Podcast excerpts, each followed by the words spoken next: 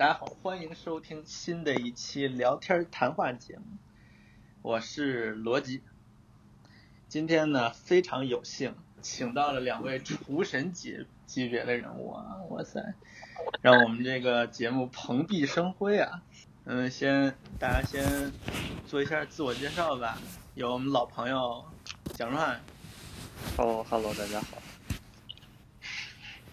有我们的多多。Hello，我是多多。接下来我着重介绍年夜饭脱颖而出的厨神级，算是什么业余爱好者吗？梁希。是的，是的。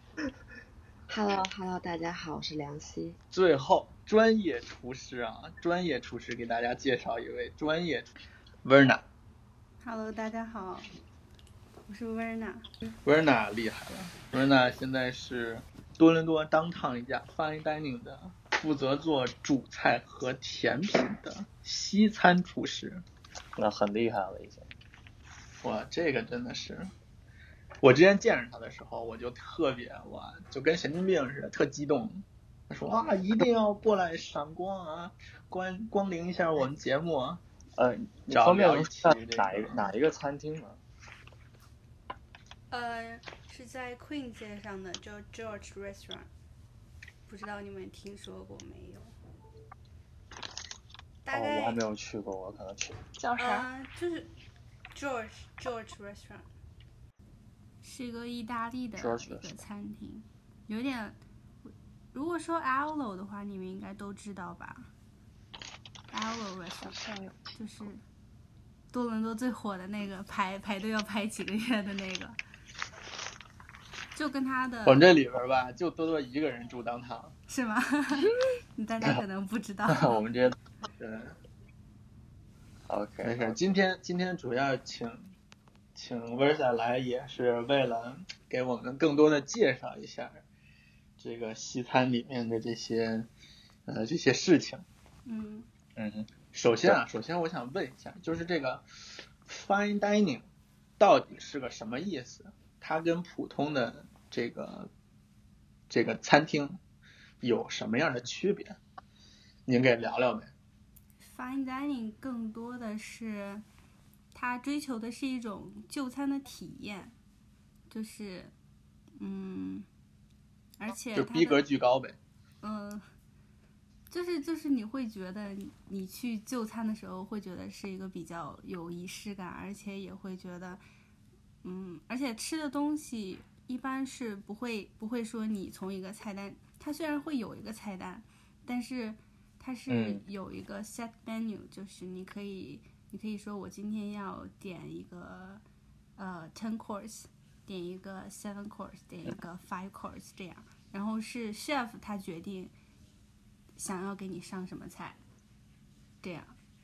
很多时候是你没有没有没有说没有自己的选择，说我我要点一个这个点一个那个，比如说去一般的餐厅，你从那个一个大一张大的 menu 上点，就是 fine dining 它会给你一个一个很就一个 menu 它的给的内容会很少，只是一个大概的概括，然后就是一般都是 chef 会决定说，我想要给你主菜上 rabbit 还是上 beef 还是上嗯白森这样，而且它的菜单是常换常新的，嗯，比如说春天什么应季的东西，chef 会决定我我们今天要 serve 这个，明天要 serve 那个，就是根据嗯季节，还有根据不同的地点的特色，比如说如果是在多伦多的话，到了草莓的季节，他会把草莓放到那个菜单里面。到了呃，就是比如说胡萝卜的季节，它会有一道菜会胡萝卜会是一个主角这样，而且就是应季的菜，吃最新鲜的东西，吃最新鲜什么好吃什么。对，然后吃最新鲜的，而且菜单是一直在变的，基本上每一不说春季，比如说春季菜单、夏季菜单，它会不一样。即使是都是春季菜单，菜单上的东西是一样的，但是应季它菜也不一样啊。对它里面的配菜可能会给你变一下，他觉得今天这个比较好，或者是那一天我从呃，比如上次我们说到的，从意大利进口了一箱呃 tomato，然后他会觉得嗯，小番茄哈对小番茄，他会给你把这些东西放进去，就是常换常新。嗯，对比较对，上次我比较们聊天的时候就说起这个小番茄来着。嗯对，人家厨师特别厉害，人家主厨是意大利人，人家从意大利空运了一箱小番茄来，就这么一箱，应季的吃的，就多了就没了。吃完就没了。嗯，对，吃完就没了，特讲究。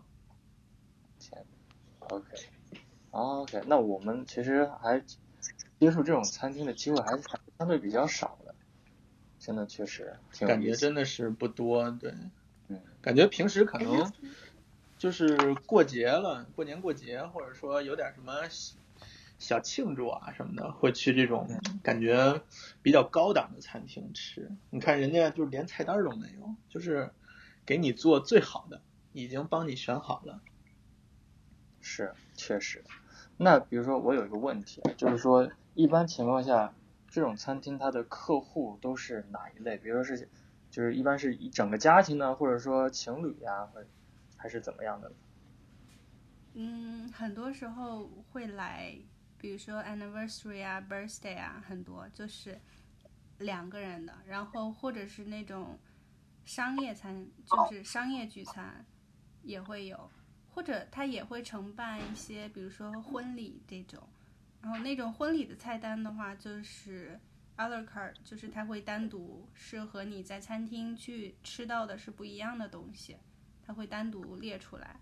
哦，就是你自己也选是吗？对，如果你要在那儿办活动的话，你可以就是有自己的一些要求，然后 chef 会根据你的要求对于菜单做调整。如果你是就是直接去就餐的话，就只能从他当季的 menu 里面，就是比如说你 allergy 什么的，你 fish allergy，然后他就肯定不会给你上 fish 这种。嗯，哎，上回问了一个事儿，呃，你你之前说这个五五道菜和七道菜还有十道菜，嗯它到底有什么区别呢？嗯，比如说它它的餐厅，如果它的主菜它有有 rabbit 有 bison，然后有 lamb 有 beef，就我就说大概主菜有四种的话，然后你你如果你点的是 ten course，它可能会给你上两道主菜，但是它的量会很小，就是你可以尝一尝，但是不会说吃到撑，然后吃不下后面的菜。如果你是点的是就是能多吃几个花样。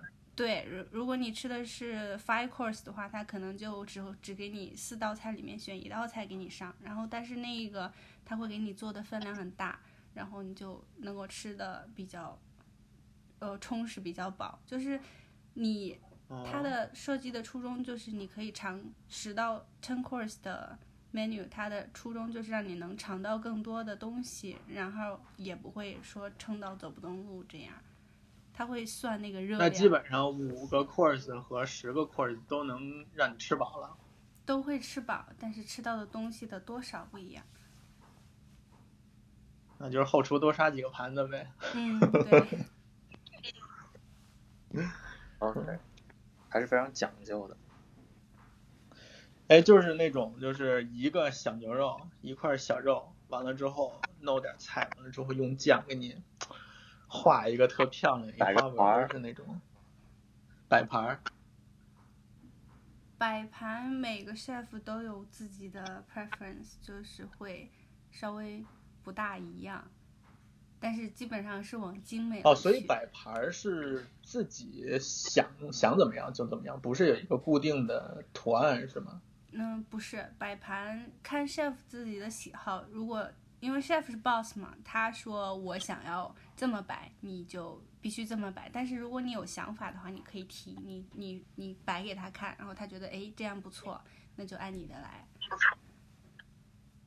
哦，就所以也是提前设计好的那种是吧？会会提前有一个想法，因为你一道菜里哦面主菜加配菜也就那几样嘛，所以呃会有一个大的方向，但是可以有一些微调，就是比如说呃，如果是 ten course 的那一道菜东西可能会少，然后它就有可能会稍微变一下，就是让它整个盘子看起来更美观，以美观为主。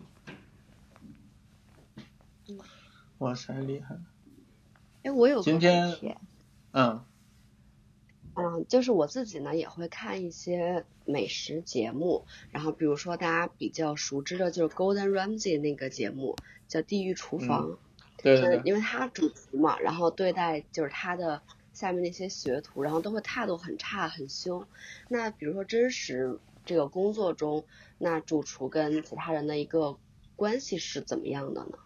嗯，先说一下 Golden Ramsay 的那个节目，它完全是为了节目效果，就是呈现出那种地狱厨房的那种非常 intense 的那种啊，就是也没必要那么僵，是呃，因为我有认识的 chef 会就认识 Golden Ramsay 这个人嘛，就是跟他有过接触，说其实私下他他是很 nice 的一个人，会很耐心的教你，但是这个也嗯是就是 chef 的脾气怎么样。也是跟他个人的性格有关，像我们 George 的 chef，每个人都说他是 psychopath，就说他是神经病。呃，对，因为这就是他会，就是在 service 当中，就是店里有客人的时候，他会对你要求非常严格，不允许出错。然后如果你是犯了错误的话，他会发非常非常大的脾气。但是他是人非常的 nice，如果就是平时就是在呃开业之前，就是开餐之前，你不是需要去准备一些菜嘛？你有任何问题你都可以问他，然后他也非常的耐心，非常的就是 nice 准备的教你。配菜是吧？对，他就就是 service 的那一段时间就不是他自己了，他就非常的疯狂。但别的时候，私下的时候，他人非常 nice，就是所以一开始我去这家餐厅工作的时候，我我每次去压力都非常大，因为那时候我是新人，什么都不懂，就经常会犯一些傻比较比较傻的错误，然后他就会疯狂的发火，有而且就是不光是我，还有别人有可能会犯错，他也会在厨房发火，然后导致就是有人生气的时候，你的心理压力会非常的大。那时候我就觉得啊，天呐，我坚持不下来了。但是后来渐渐的你会发现他人非常的 nice，就像之前呃疫情第一波疫情的时候，餐厅关门的时候，别的餐厅是把自己厨房的东西拿出去卖，他不是，他是做了很多的 special，然后放去了那个呃 charity，就给那些无家可归的人，给他们哦，做了很多，然后还有剩下的他也是捐到了那个 food bank，就不是说拿出去卖，我还要挣点儿这点儿钱，他是可以说为这个社会做出了自己力所能及的一些事情，所以我对他的就是对他的印象改观非常大。以前别人问我那个 chef 怎么样，我说哦 psychopath，现在我就觉得 the best chef 就有点人情味儿了是吧？。对，非常有人情味儿。哎，那那你们进货是能进，就是每进了，比如说进一批货，那我这一批货就得出这么多份菜，还是就根本就没数啊？就是一算个大概那种。这个肯定是有属于数的。这个是属于比较高级的问题，呃，就是不是一般的，呃，没有什么经验的人就能做出的决定。这个决定一般都是 head chef 来做，就是他可能进了，哦就比如说这个星期，然后 raspberry 是非常的新鲜，非常的质量非常好，它会多进一些，但是可能就是 menu 上没有 raspberry 这样东西，但是他就会想办法把 raspberry 新鲜的时候 raspberry 做做成什么东西，做成一个甜点什么东西，或者一个 special，只有就是只有今天有的东西。然后等到后来 raspberry 不新鲜的时候，它有可能会调整一下，做成一个 sauce，做成一个酱，做成一个 jam 或者怎么样，然后把它物尽其用，就不存在说嗯嗯东西会浪费掉。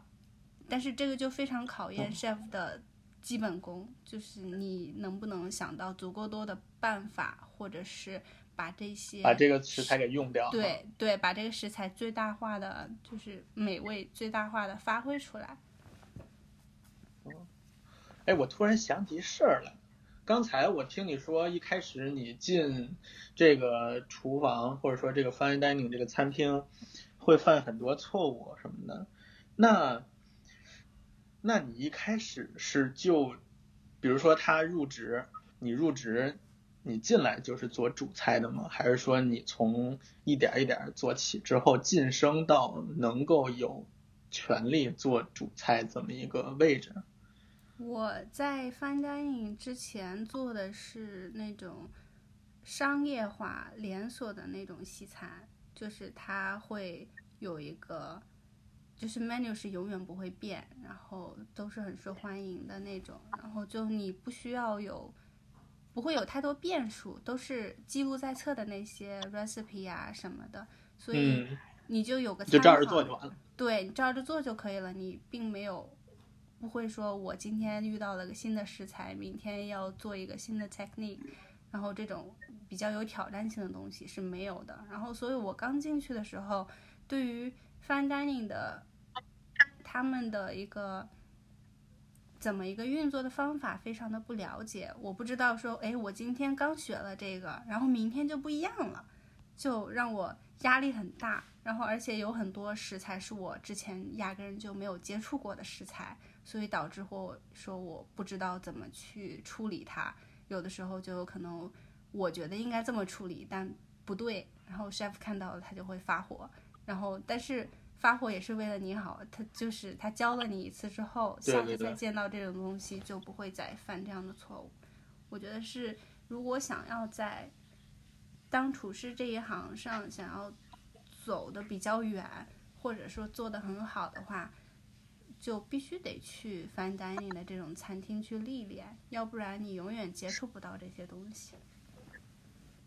对，就是非常的感觉就是。像我们看电视剧那种感觉似的。你看了哪个电视剧啊？看那个什么东京大饭店什么的呀，我那个厨师啊在后、后面做那些特别艺术的东西。嗯，但他像这种描述，我感觉就是这种，像单就 fine dining 的厨师就特别像一个艺术家的感觉，像一个画家呀什么的，所以比相对来说会比较随性一些，但是他有很多自己的东西在里面，他做的菜。对，感觉特别棒。嗯，我们聊聊，聊完高端咱那我们聊聊我咱们对平民的 非专业的。我想打断一下，就是我其实还有个问题，就是你看我们就是像我是做中餐比较多的嘛，然后中餐对于我来说可能就炒炒菜，然后有的是炖，但有一些固定的配方，然后但是西餐呢，嗯，它会把很多东西打成汁啊，然后弄成一个 sauce，那或者是用一个其他的烹饪方式来做，那因为像我们不怎么接触西餐，也不知道它就是有没有什么固定的配方，然后就是来去做这道菜，你能明明白吗？就西餐有没有什么固定的配方呢？西餐绝对是有 recipe 的，而且 recipe 很重要。但是它会，因为西餐不像中餐，比如说做做一道菜就是就一盘菜全都是比分量比较大，而且 recipe 也在那儿。然后西餐是属于，嗯，我一盘菜里面有很多东西，我我我的配菜每样配菜的做法都不一样，但是。举个最简单的例子，pesto 就是青酱，青酱它有它标准的一个 recipe，、然后但是它可以里面有变化，它可以那个加的，呃，它里面加的那个 nuts，它可以换成别的 nuts，然后它也可以。比如说，比如说有应季的一些香香草香料，它可以加点别的进去，就让它稍微有一点点变化。就是口味就随机了，是吧？嗯，它的哦就就像你如果做中餐，有的时候家里有冰箱有剩的东西，你有可能会加点别的东西进去，就有点差不多，比较考验经验。就是，呃，大部分的西餐的 recipe 你都可以从网上搜到，或者买一些书里面都有。比较考验人的是，你在这些现有的这些 recipe 基础之上，你能够给它带来哪些变化？就是靠你自己的舌头，靠你自己的经验去带来这些变化。因为它有西餐所谓的 Bible，就是你可以买到这样的书，就会教你从头每一个 sauce，每一每一个肉的处理方法，它都有一个 Bible 给你。就是说这是标准化的执行方法，你就照着这个做吧。但是如果你照着那个 Bible 做，做出来的就是非常平庸，不会有出彩的地方。你就要想自己的办法，你怎么在你处在不同世界上不同的城市，不同的城市有不同的特色的一些蔬菜、水果或者是动物，你想你你的。你给他加入你自己的想法，把这些 Bible 上的东西变成你自己的东西，变成这个地方的特色，这样别人才会说，我想要去尝你这个餐厅，想要去试一试。嗯，那我觉得还是挺有意思的，就是西餐给人的感觉就是很创新，就尤其是比如说法餐呀，或者是意大利餐，就相比于比如说美餐呀这种比较简单的标准化的，那法餐它更有创意一些。那像普通人，就是可能大家吧，对于做法餐，就是可能不了解它各种配方都不是很好做的感觉。嗯，配方。其实都在那里，比较非常容易获取。就像我说的，你去书店，你真的可以找到法餐的厚厚的一本，跟那个百科全书一样的一个 cooking book。如何做法餐？对对，他教你怎么做。然后就就像我说的，就是搭配，就是不同的配菜和主菜之间的搭配，它的体一个 plate 的，你尝到最后有一个。味觉的一个 balance，他非常看重，就是酸的、甜的，主菜和配菜之间的 balance，他会是一个考量的一个点。嗯，梁希也是很强的呀，又不输不输专业厨师的存在啊。没 有没有，就是自己也喜欢研究一些这个，而且我大学学的专业也是这方面的嘛。嗯。对，咱们可以聊聊这个年夜饭。温娜，你看见群里梁希发的这个这照片了吗？这一桌年夜饭，那个当时我们非常的 非常的厉害。没有这烤其他的菜也也很也很就是是我们自己做的，对。中间这烤乳猪。我一开始还问呢，我说哇塞，过年的时候看了一眼，说哇这么豪华，我属于那种得把照片放大了、掰开了仔细看，连那盘子磕一角我都看见了。那是有点明显。嗯，这烤乳猪哇塞，这烤乳猪招了啊，这这是买的，这不算。嗯，是的，是的，这不算。就其他的嘛，年夜饭还是当时就跟朋友一起商量，肯定就是大家就是年夜饭得有这个鸡鸭鱼肉，就是差不多这些吧。嗯，咱咱可以聊聊这个这个鸡肉吗？你这这个是叫花鸡啊，还是什么鸡？对，就是叫花鸡不不好听嘛，大家年夜饭嘛，所以我们管它叫富贵鸡。所以鸡肉呢，当时对鸡肉也是。啊，先去腌了一个晚上，然后里面呢就放了一些呃胡萝卜、呃土豆、芹菜这些。啊，等于你把这个鸡肉里边就是也塞满了。对，鸡肉里面塞的都是蔬菜。哦。嗯。可以，感觉跟那个做烤鸡似的，做做 turkey 似的。对对对。对，然后但是它没有直接去烤。然后我们还和了一个面，然后把一个面团包在了鸡的外面，然后给它封上，然后再套上锡纸，然后自己烤。对，外面这一层是面团。我还以为是哪儿弄的泥巴呢，糊了一层。那就真成饺子。对，因为这一看就是 感觉是泥巴那种感觉。就是如果就是按理说就应该是有那个泥巴嘛，但是没有，就和面团嘛。然后这样给它烤完了之后，它就能敲开，敲开里面的肉啊、菜啊都有汁水啊，然后还是比较嫩的。哦，那还能用这面掰下来之后蘸这汁儿吃是吗？对，如果就是像底下底下那个汁儿那个收的比较饱满的，都是可以吃的，但是口感一般。真靠谱。嗯。然后其实这所有的菜里面最费时间的是这个呃这个白菜，开水白菜。嗯。我看人家那个老饭骨有一期教那个白教做开水白菜，特别特别复杂，一堆汤是吧？对，开水白菜的那个汤我们就炖了三天。嚯！就开始是拿就是鸡汤，就先做就是炖一整只鸡，然后呢就去大统华又买了鸭翅，因为没有就是。整个鸭嘛，然后就买了一种鸭翅，然后在里面炖鸭翅，然后还有猪猪蹄这些，蹄膀是吧？我记得好像是。嗯，蹄膀是的，嗯，然后就这些炖的一个汤，嗯，因为想让它就是颜色更清澈嘛，然后又弄了一个，就用料理机打了一个鸡茸，然后又打了一个猪茸，然后进行扫汤。什么叫鸡茸、猪茸啊？蓉是什么东西？茸就是把就是鸡肉，呃，先先说那个鸡肉吧，就是买了一个鸡胸肉，然后把上面的那个筋筋都给撇掉，就留里面的肉，然后放到料理机里面，然后再加水，然后给它打成那种呃细小的碎碎沫沫。沫。对，打成沫，成这沫。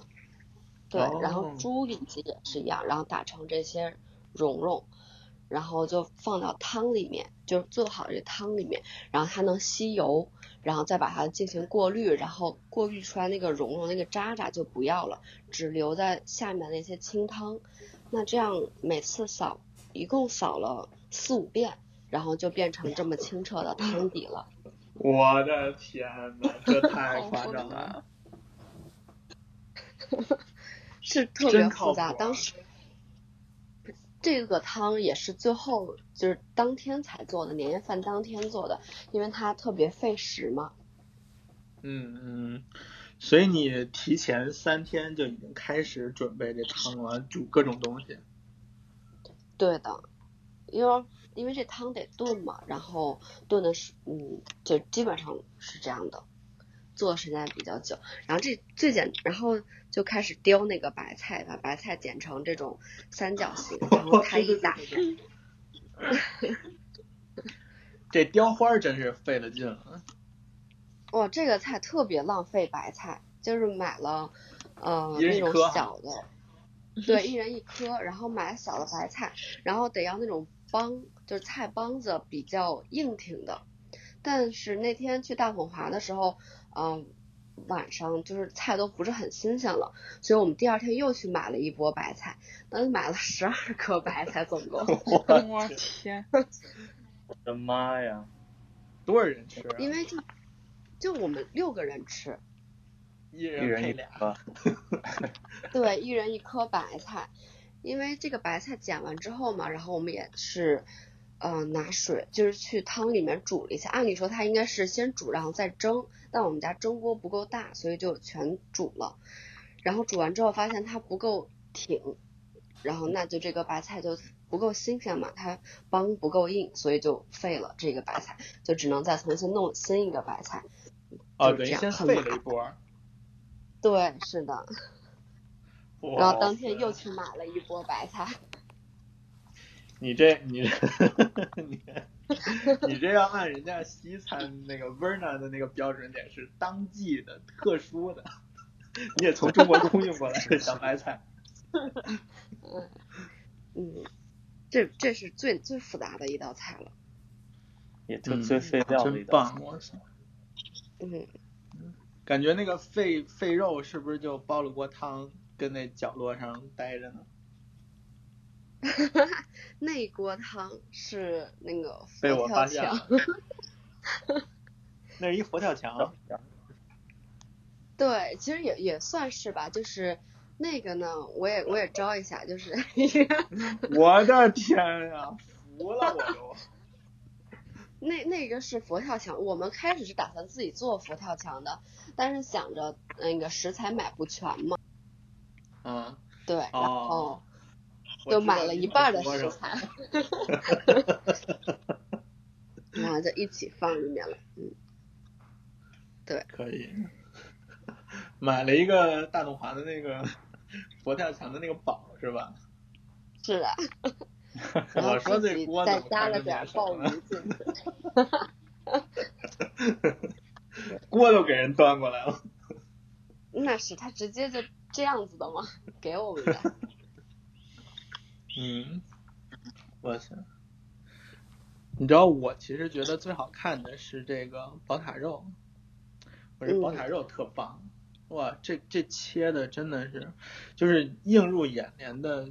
第一个肯定是烤乳猪，因为它是这色儿嘛，对吧？这全是红的，橘红色。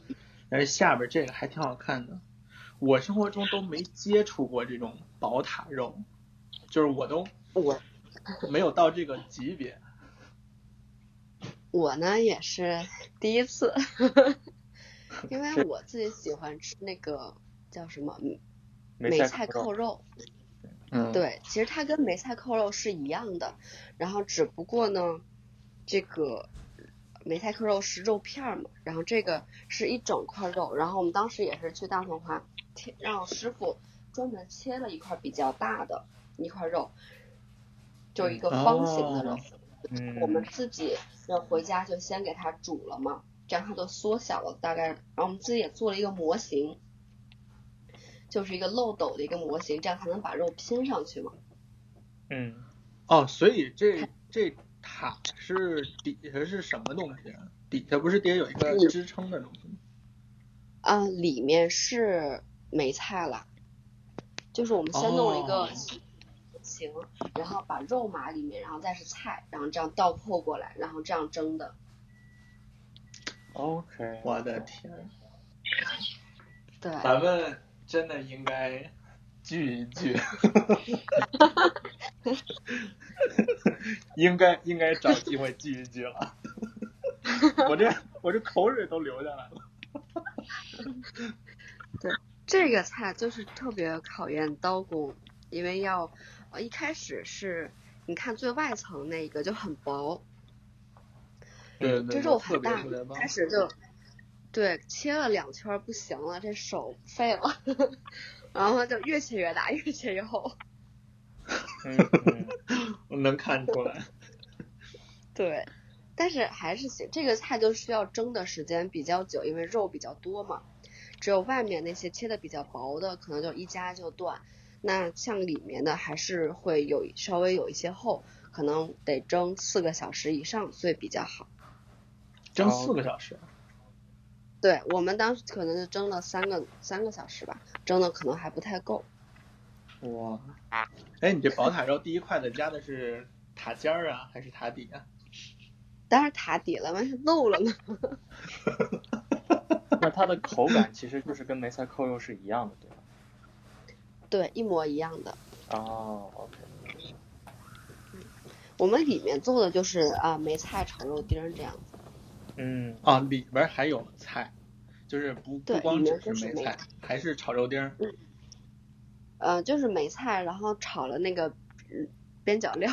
刮刮出来那点肉，哦，对，因为我们要裁成一个方形嘛，那肯定还会剩下一些小肉片儿啊什么的，然后呢就炒在这个梅干菜里面，然后塞到这里面最后。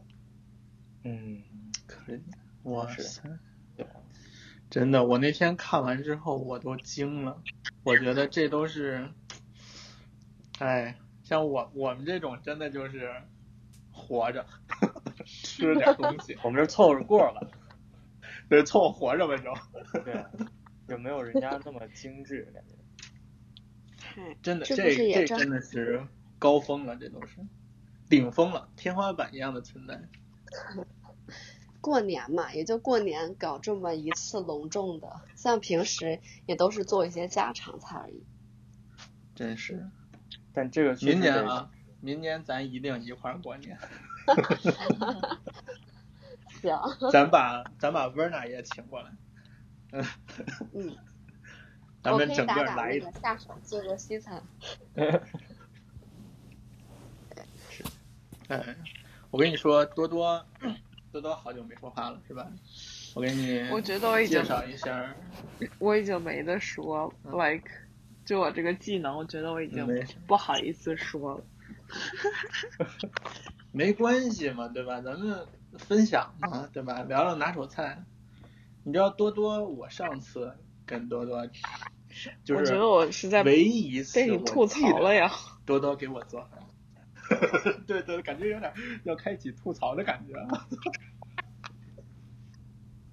多多上次给我做了一个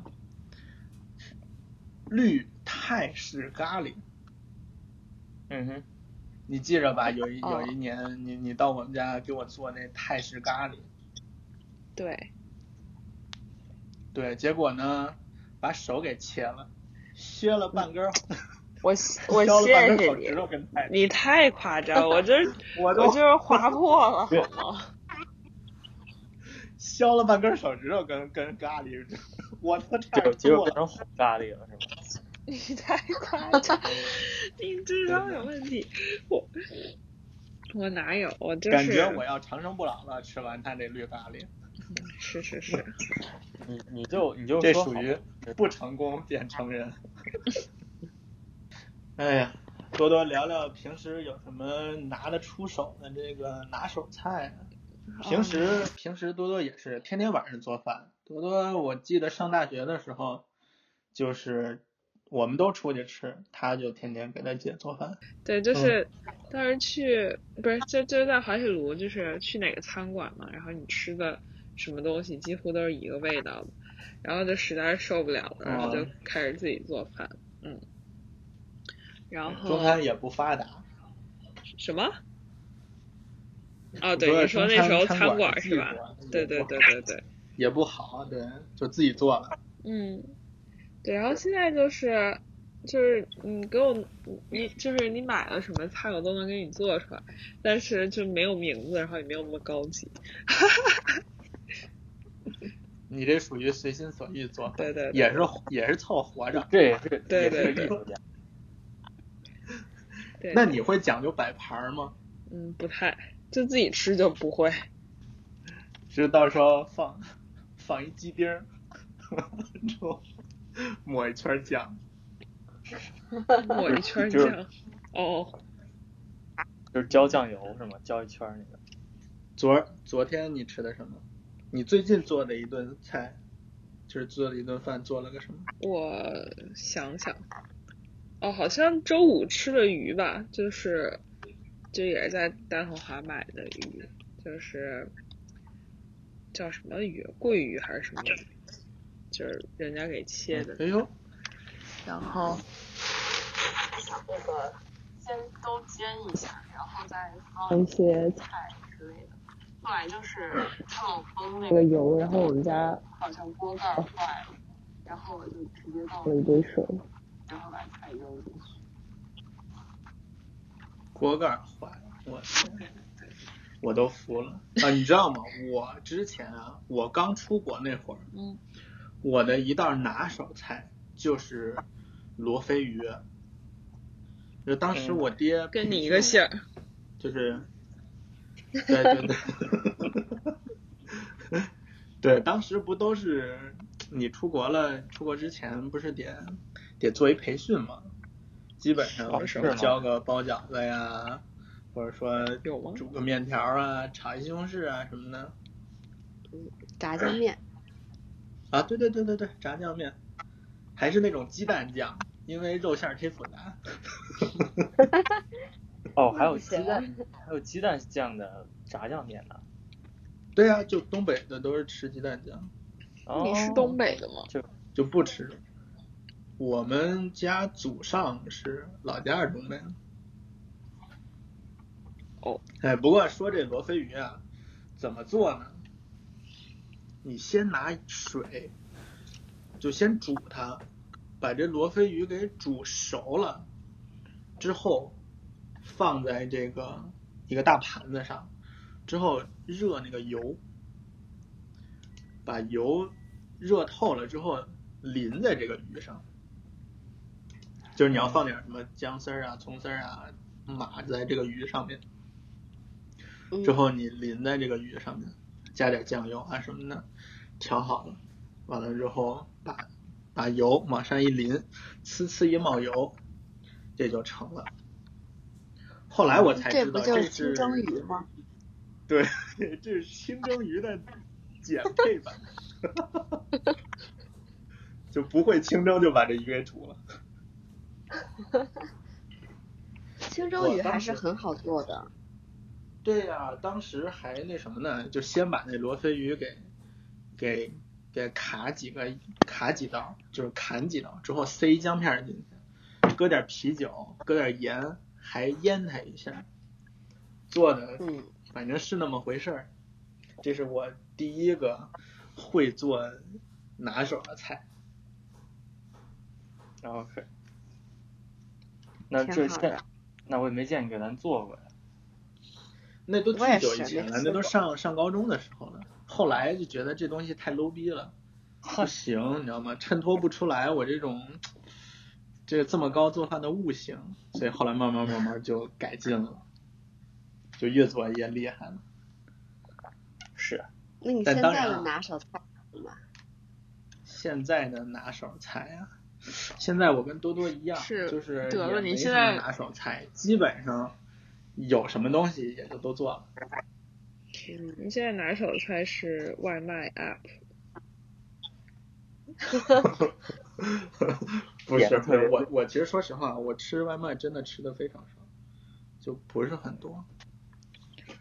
我我其实有点抵触外卖，我宁可就是我点完了之后我自己开车去取，我都不太想点外卖，为什么呢？就是因为特别神奇，就是习惯，我觉得好多有车的人好像都这样。就是宁可去取也也不对叫外卖。对对对，像我们这种不开车的人，省那个运输费嘛。像我们但你们在对多伦多外卖可以吃到很多呀，就是餐厅也很多。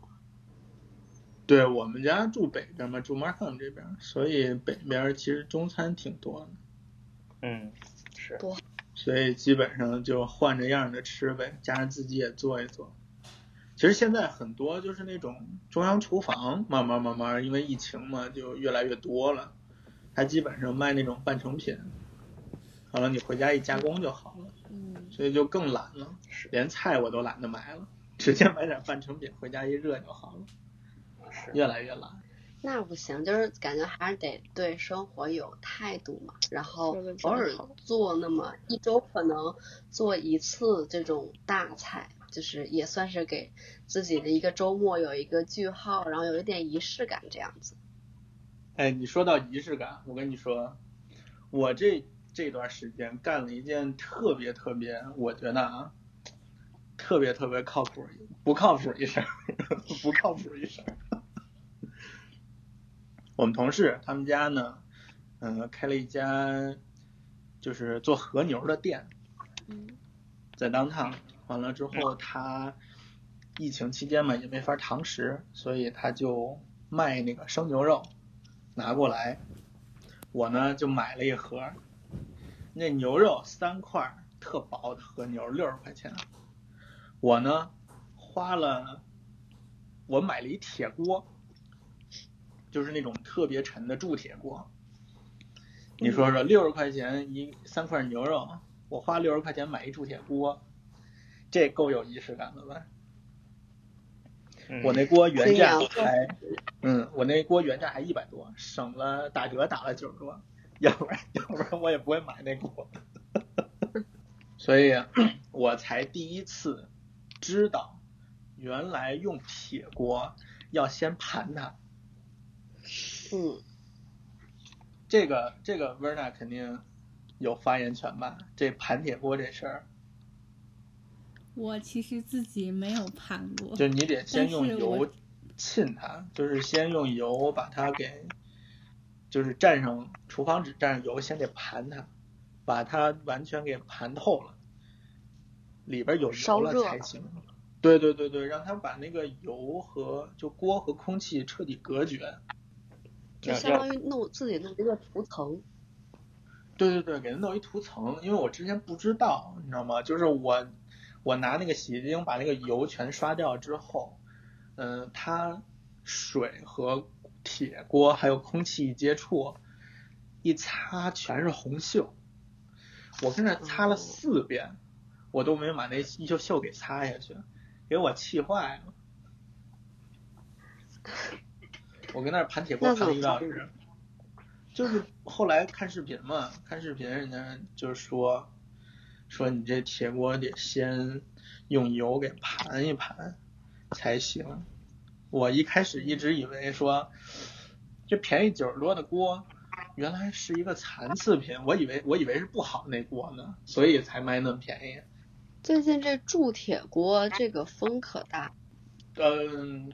我不太清楚我那锅是不是铸铁啊？因为铸铁锅它不是外边会有一个搪瓷的那种包浆吗？嗯。就是你比如说那种炖锅啊什么的，但我这个就是铁露在外边是黑的那个那个锅。哦。比平底锅稍微深一点的那种，说那个锅就是适合做牛排，所以我为了这锅我已经吃了三顿牛排了。一顿和牛，两顿牛排，真的是。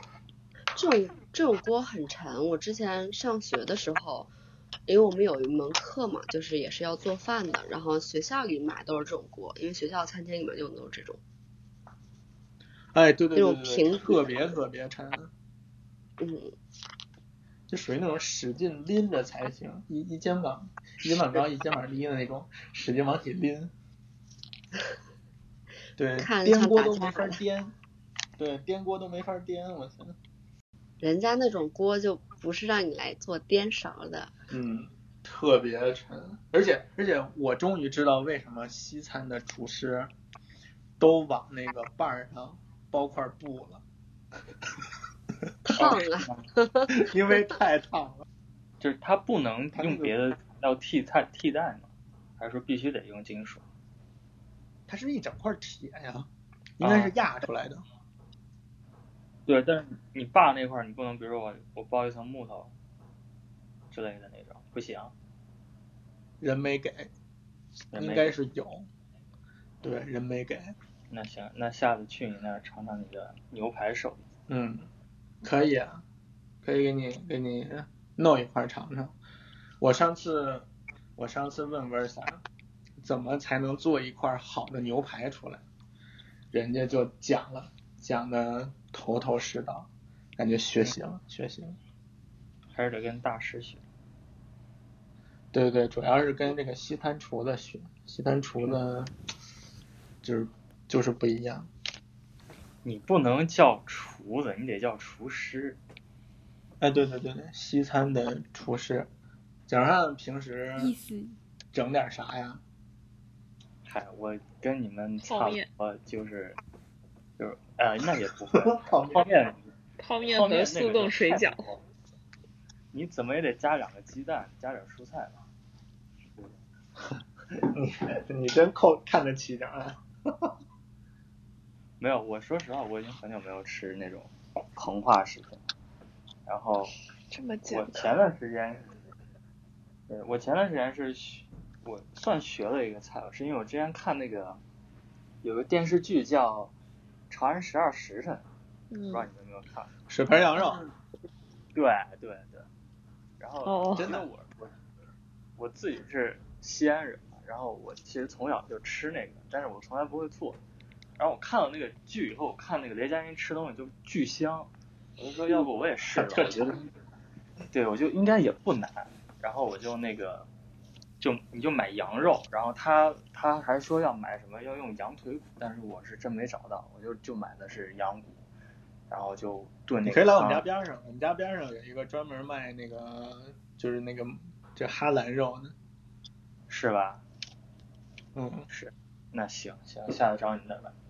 然后然后就炖那个汤炖了一晚上，然后我觉得味道还不错，就是然后那个馍，关键但是你要做那个馍嘛，然后我自己烤自己烤那个馍就就没有那个味道，所以我还是去那个我们之前去的那家西安餐厅米兰那边，啊，老汤家，对，专门买的那个白吉馍，但他们家吓我一跳，我以为你自己，我以为你自己烤馍呢，我试了，我试了，我自己擀面和面，然后发面，然后但是那个味道就是没有那个味儿，我也不知道为什么，就可能水平还是有限，我不知道是什么原因，然后就但就所以就买的那个白吉馍，我就我觉得味道还 OK，就是有那味儿，但是还是差一点，所以就是差点意思。对，就是这硬菜的话，就是最近唯唯一能拿得出手的就是这个。然后平所以水盆羊肉是把那个馍撕碎了放在里面，还是就着馍吃啊？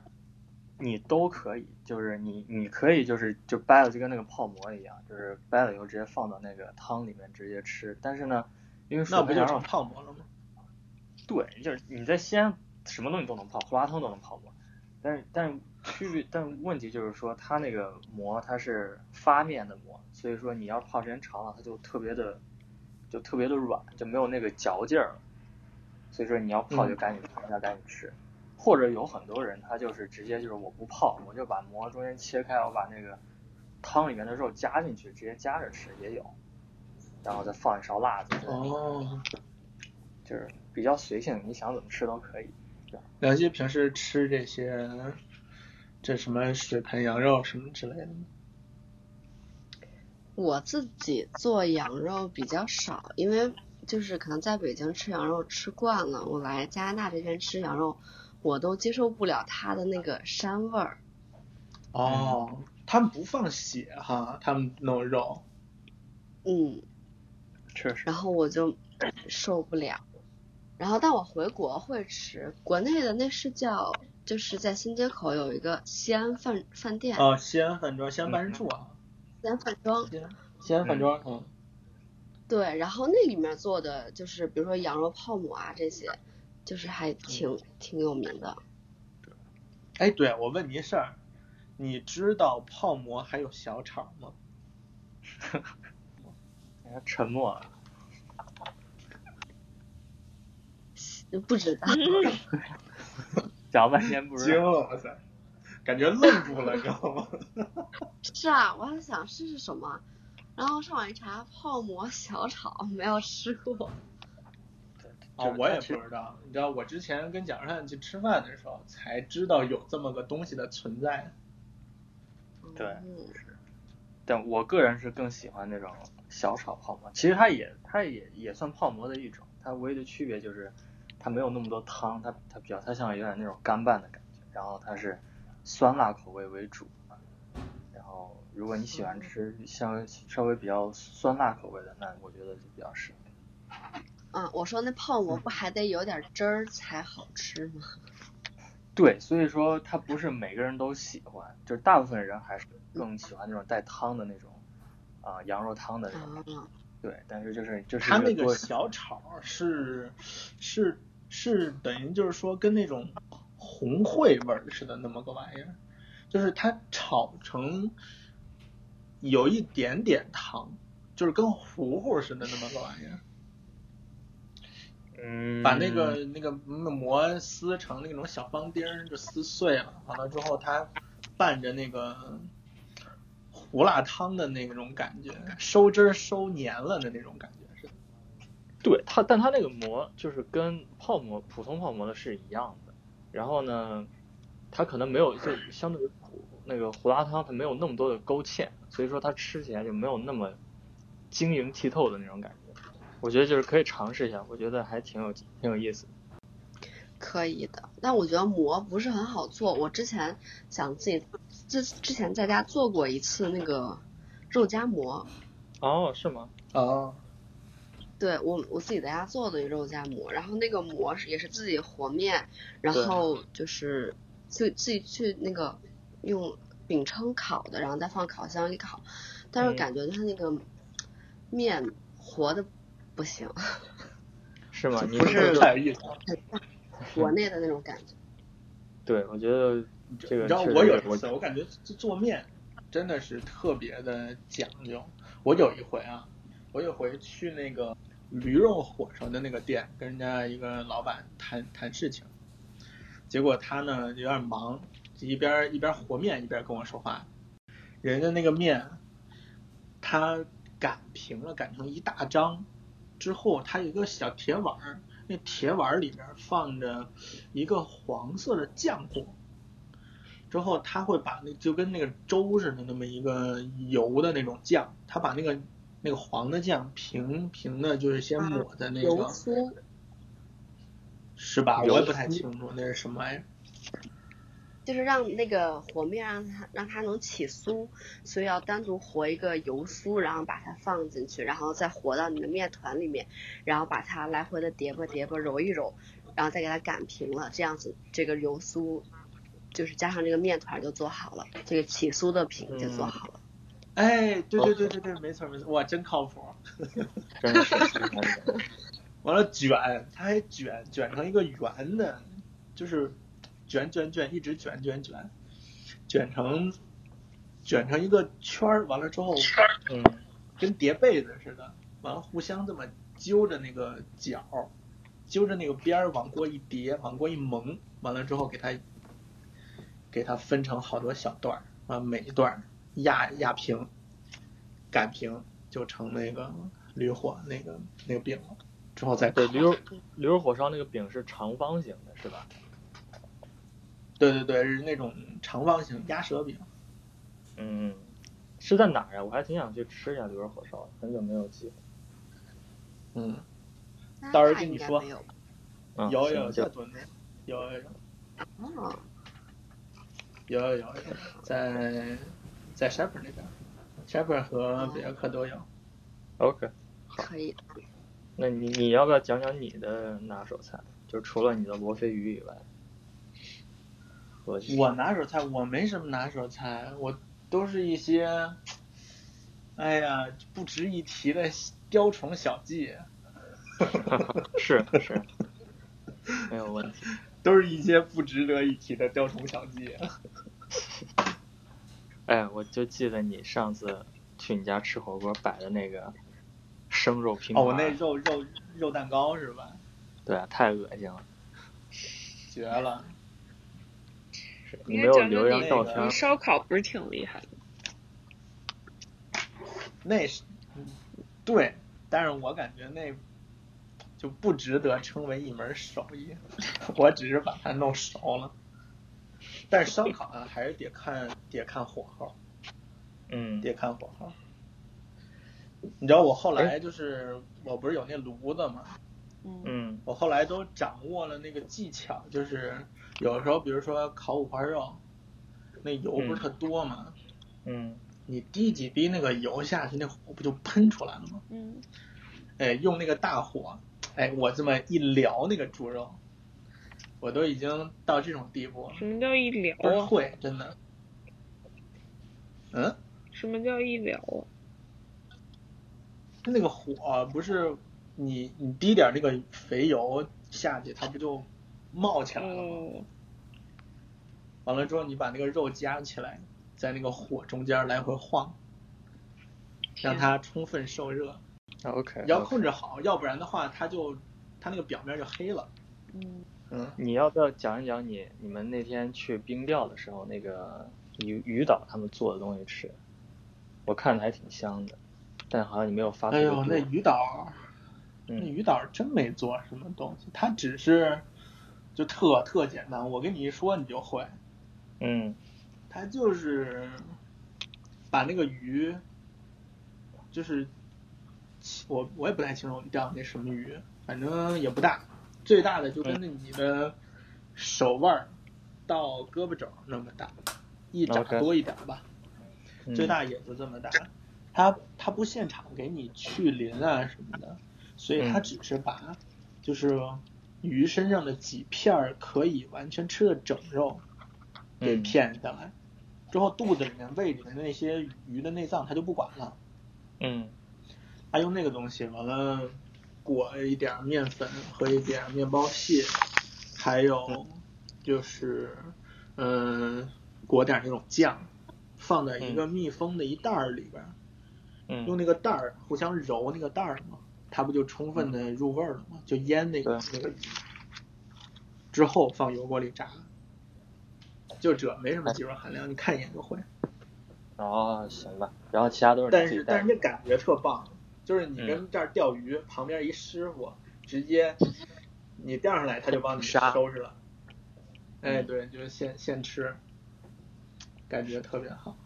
哎，真的是太遗憾了，现在已经没有机会了。嗯，现在没有了完了，我还想约下周能不能去冰钓呢。哦，但是那个挺逗的。我们上上上周去的时候，上周上周去的时候，那个冰就已经开始裂了，就是也不是裂了，就是就是你在那个冰上，那个凳在那儿就坐在那儿钓鱼，完了之后你就能听见边上就有那种裂冰的声，哇，那就那个裂冰的声音但但对对特瘆得慌，但是那列兵的声音特好听，它特科幻。嗯，天，你自己听。属于，哎，真的就跟那个《星球大战》里边的那个激光枪的那个声音似的，砰儿砰儿砰儿，那个声音，所以那那感觉还挺好。嗯，对，嗯前两天太热了，十来度呢。完了，那个那个鱼岛不是说这周也可以冰钓吗？这天气应该也也是悬。原本我想约这周的，是的，就是因为今天风太大，然后风速超过五十，然后说帐篷能飞起来，然后我一想，我操，那太危险了，就算了。对对，我我们那本来也是，本来我们想礼拜六去，礼拜六的风是三十多，三十多你想都不行，那五十多肯定就放风筝去了。是啊。然后现在天气也暖和了，不知道冰面上安不安全，然后就看下周吧。下周如果能的话，再去。对看看还有没有我估计别看看估计悬啊，嗯，嗯，嗯，实在没事儿，不行就咱夏年底。夏天钓一样。哈，夏天钓鱼？啊，你说哦，我以为你说夏天冰钓。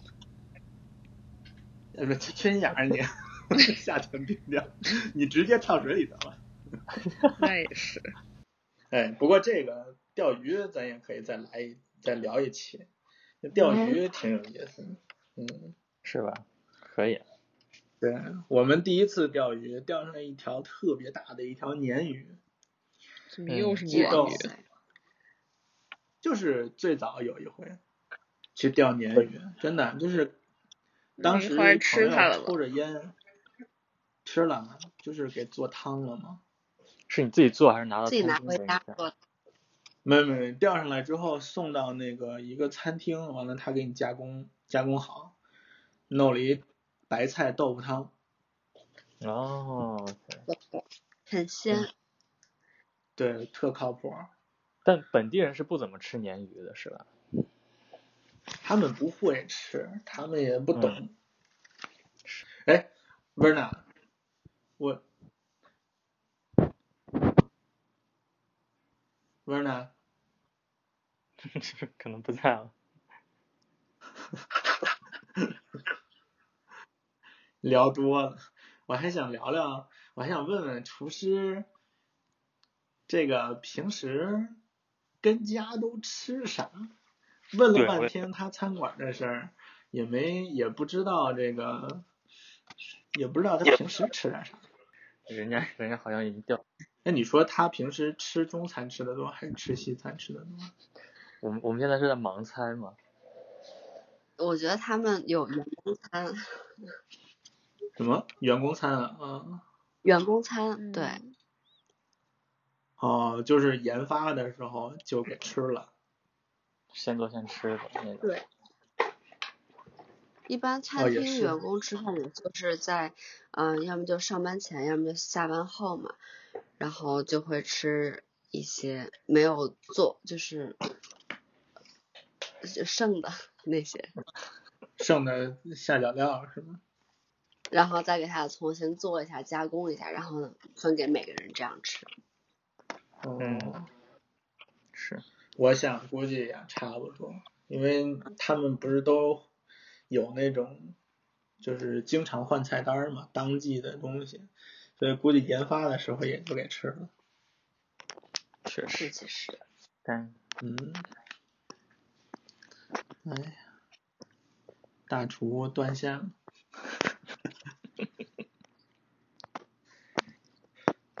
行吧，我觉得今天咱们聊的还挺到位的，嗯，该聊的都聊了是吧，？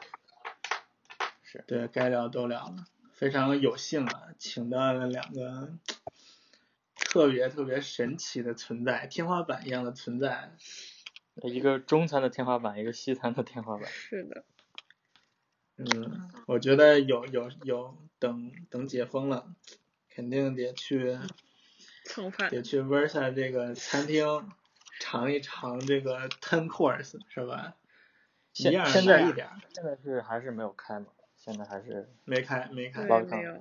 嗯，嗯，嗯，约克开了，也没有啊，我们这边，我们这边还没呃，梁有那个希，梁希一辆八抬大轿请到多伦多，给咱们对还得还得管住，因为哎他一天还做不了。哦，是还在滑铁卢是吗？对，我现在在滑铁卢。哦，OK 了。端一锅汤来，这是我三天前熬好的。我拿我拿过来，你们敢喝吗？我那必须的，你别撒就行，慢点开，别急刹车，要不然全都到一尾了。嗯，真的是就是开水上衣了，开水 T 恤。嗯，行吧，那今天就聊到这里，好，好的，好的，好，拜拜。谢谢。好，拜拜。